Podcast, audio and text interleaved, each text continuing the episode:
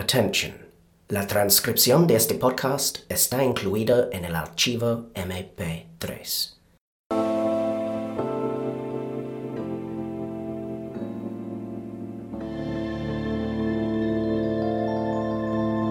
Welcome to English Dialogues. Today, I would like to start with a question. For many years, the number of teenage suicides, suicidios adolescentes, went down. But in 2013, they started to increase.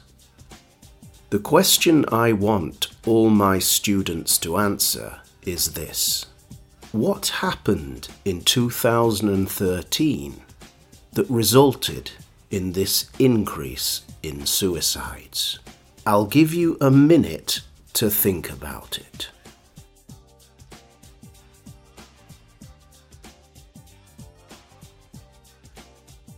Well, this week, in an American magazine called The Atlantic, I read the answer. What happened in 2013 is that it was the year when most teenagers started to use mobile telephones with internet. That is the event which psychologists investigating the problem have signalled as the most important.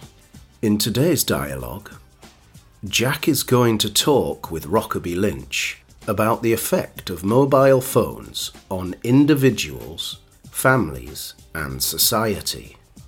But first, to understand this dialogue, you need to know the following unusual words. Hunchback, jorobado, hunchback, curve, curvo, curve, bloody, maldito, bloody.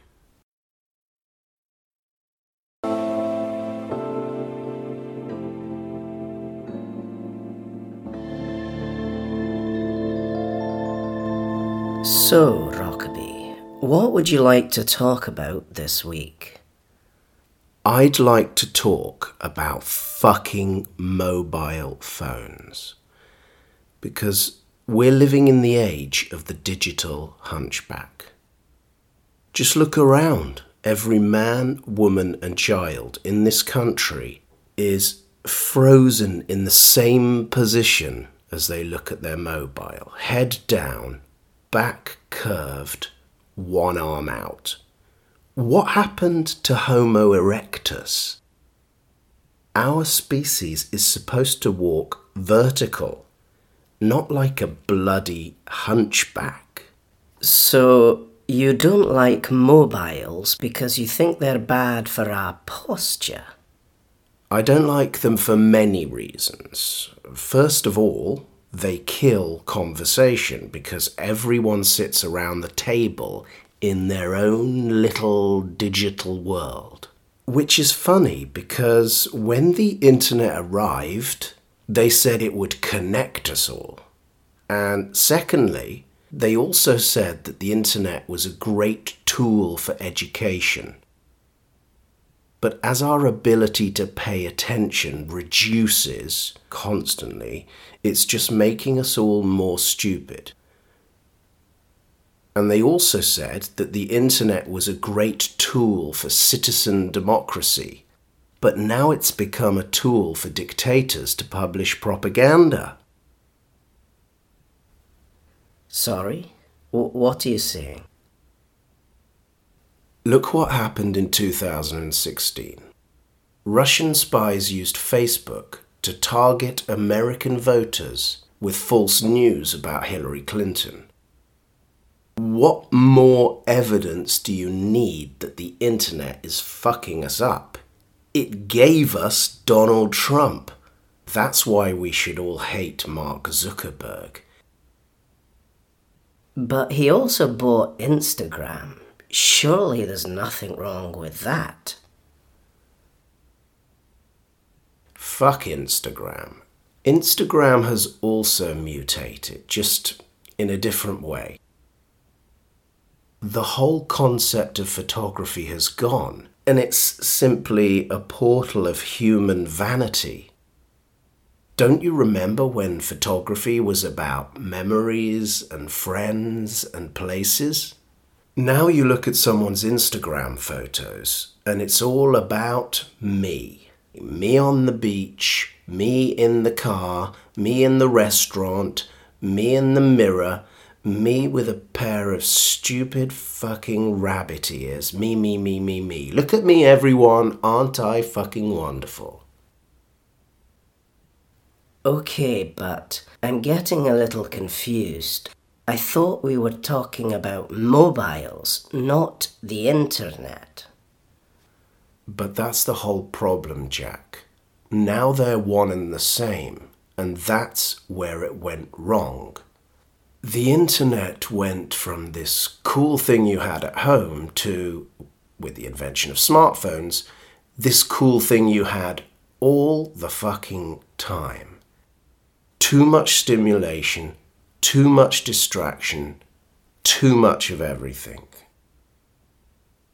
Th- think about porn, pornography. Before the internet, the whole experience contained limiting factors. First, you had to leave the house to get it. Second, you had to buy it because it wasn't free. And third, you had to buy it in public, meaning the neighbours might see you buy it. So then the internet came, and suddenly you had free access to an entire world of porn. But at least you had to wait until you got home or could get the computer alone. Even with those limiting factors, it was still enough to totally corrupt you. But apparently it wasn't corrupt enough, because along came mobile internet and you could now have porn at all those useful moments you always needed it. On the bus, at a funeral, at a job interview, in other words, all the fucking time. Speak for yourself. But the scary thing about constant access to the internet, Jack, is that it doesn't have to be something as obvious as porn or games that make our mobiles addictive. Simply the act of checking your phone soon becomes an irresistible compulsion, and it's important you understand why. Why, Rokeby? It's called dopamine.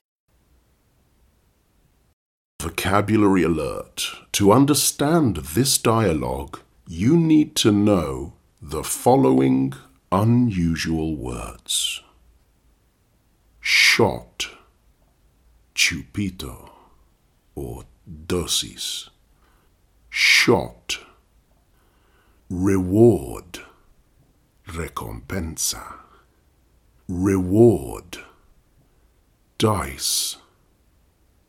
Dado, dice, roulette wheel, rueda de la ruleta, roulette wheel, pigeon, paloma, pigeon,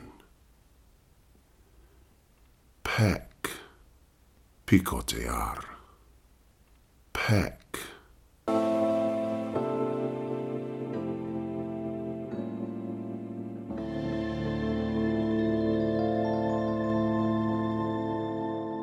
Dopamine.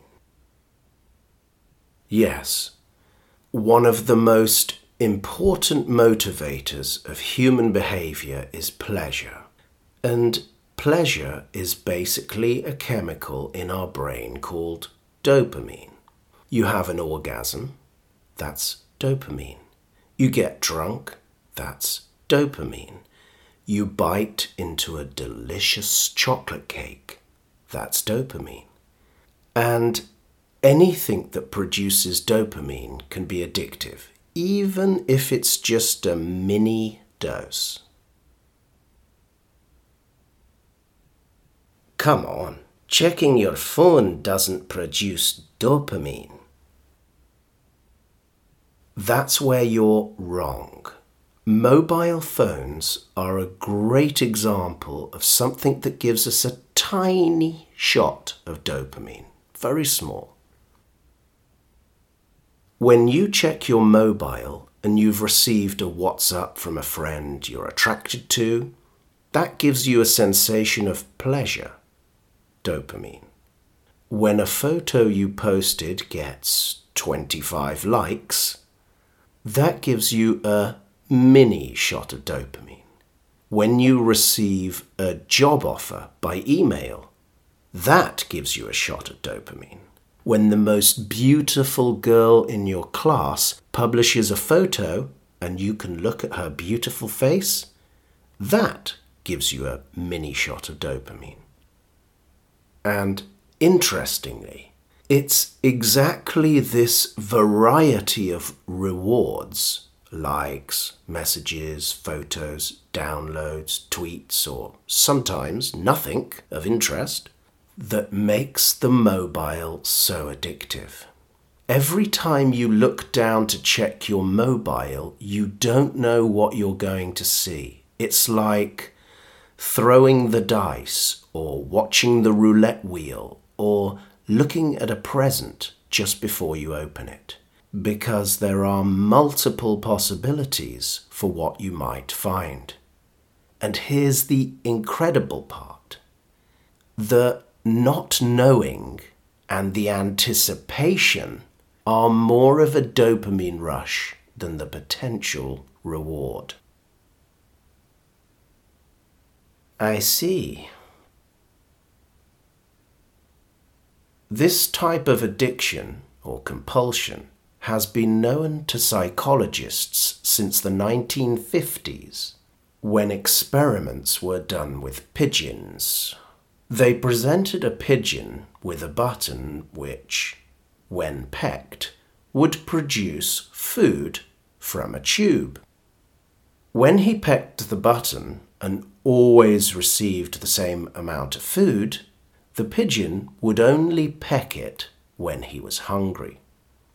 However, if the scientists changed the amount of food, and sometimes he got a lot, and sometimes a little, and sometimes none, the pigeon began pecking the button compulsively, in one case, 87,000 times in 14 hours. Fucking hell. That's crazy. This is called the principle of variable rewards and is the foundation of mobile addiction. In the old days, all you could get out of your phone was a text message, so it wasn't addictive. But the moment that the reward became variable, photos, likes, messages, videos, etc., checking the phone suddenly becomes irresistible. So, my friend, it seems that when it comes to mobile phones, we are no more sophisticated than bloody pigeons and equally vulnerable to the principle of variable rewards. So that means that we're not really checking our phones we're pecking our phones.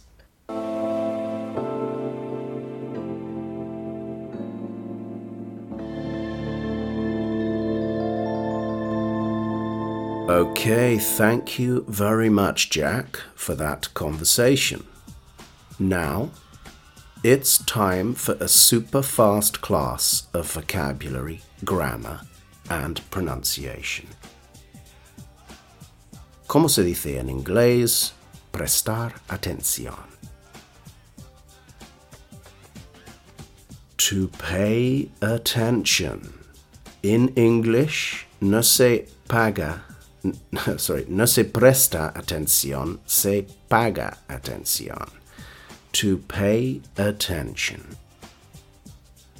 ¿Cómo se dice demasiado? Too much or too many. ¿Cómo se dice al menos? At least. At least. ¿Cómo se dice de repente? Suddenly. Suddenly. ¿Y cómo se dice cantidad? Amount. Amount. Muy bien, ahora vamos a hacer un poco de gramática. Voy a elegir cinco frases de nuestro libro de texto. Tú tienes que traducirlas. Number one. Si el libro no hubiera sido tan largo, no me habría aburrido tanto. Si el libro no hubiera sido tan largo, no me habría aburrido tanto.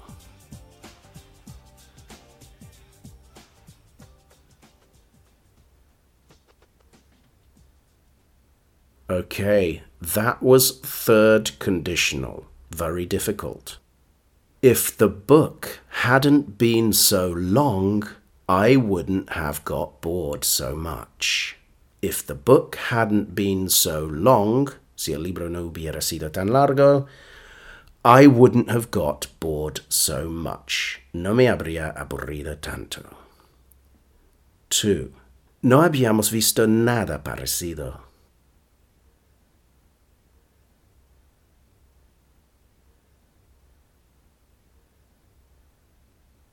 We hadn't seen anything similar. Y si has dicho nothing similar, bueno, no está mal. 3. No construyen pisos baratos en Tokio.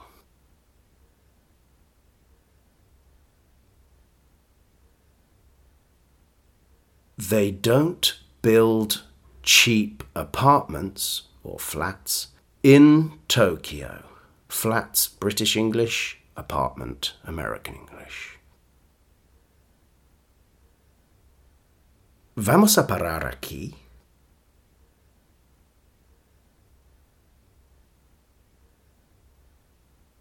Are we going to stop here?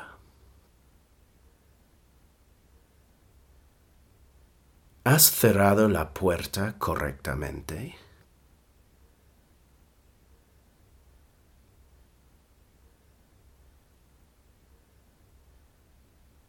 Have you closed or shut the door correctly? Excellent. Finally, a little bit of pronunciation. Today we heard the word psychologist, psicólogo. I want you to pay attention to the sound psych because it's very different from Spanish, and it's important to have this sound in your English pronunciation. So, repeat after me. Psychologist, psychologist, psychiatrist, psychiatrist,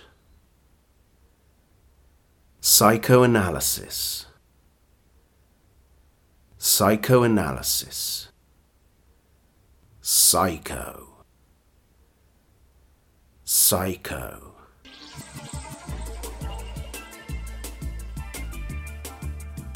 Okay, class finished. Thank you very much. But remember, if you want to continue the conversation about mobiles or love or politics or business, or Game of Thrones, anything you want, you can do a conversation class with me on Skype. Skype. It costs 20 euros an hour and you only have to visit vocatic.com and choose Skype from the menu. Okay, see you at the next class. Goodbye.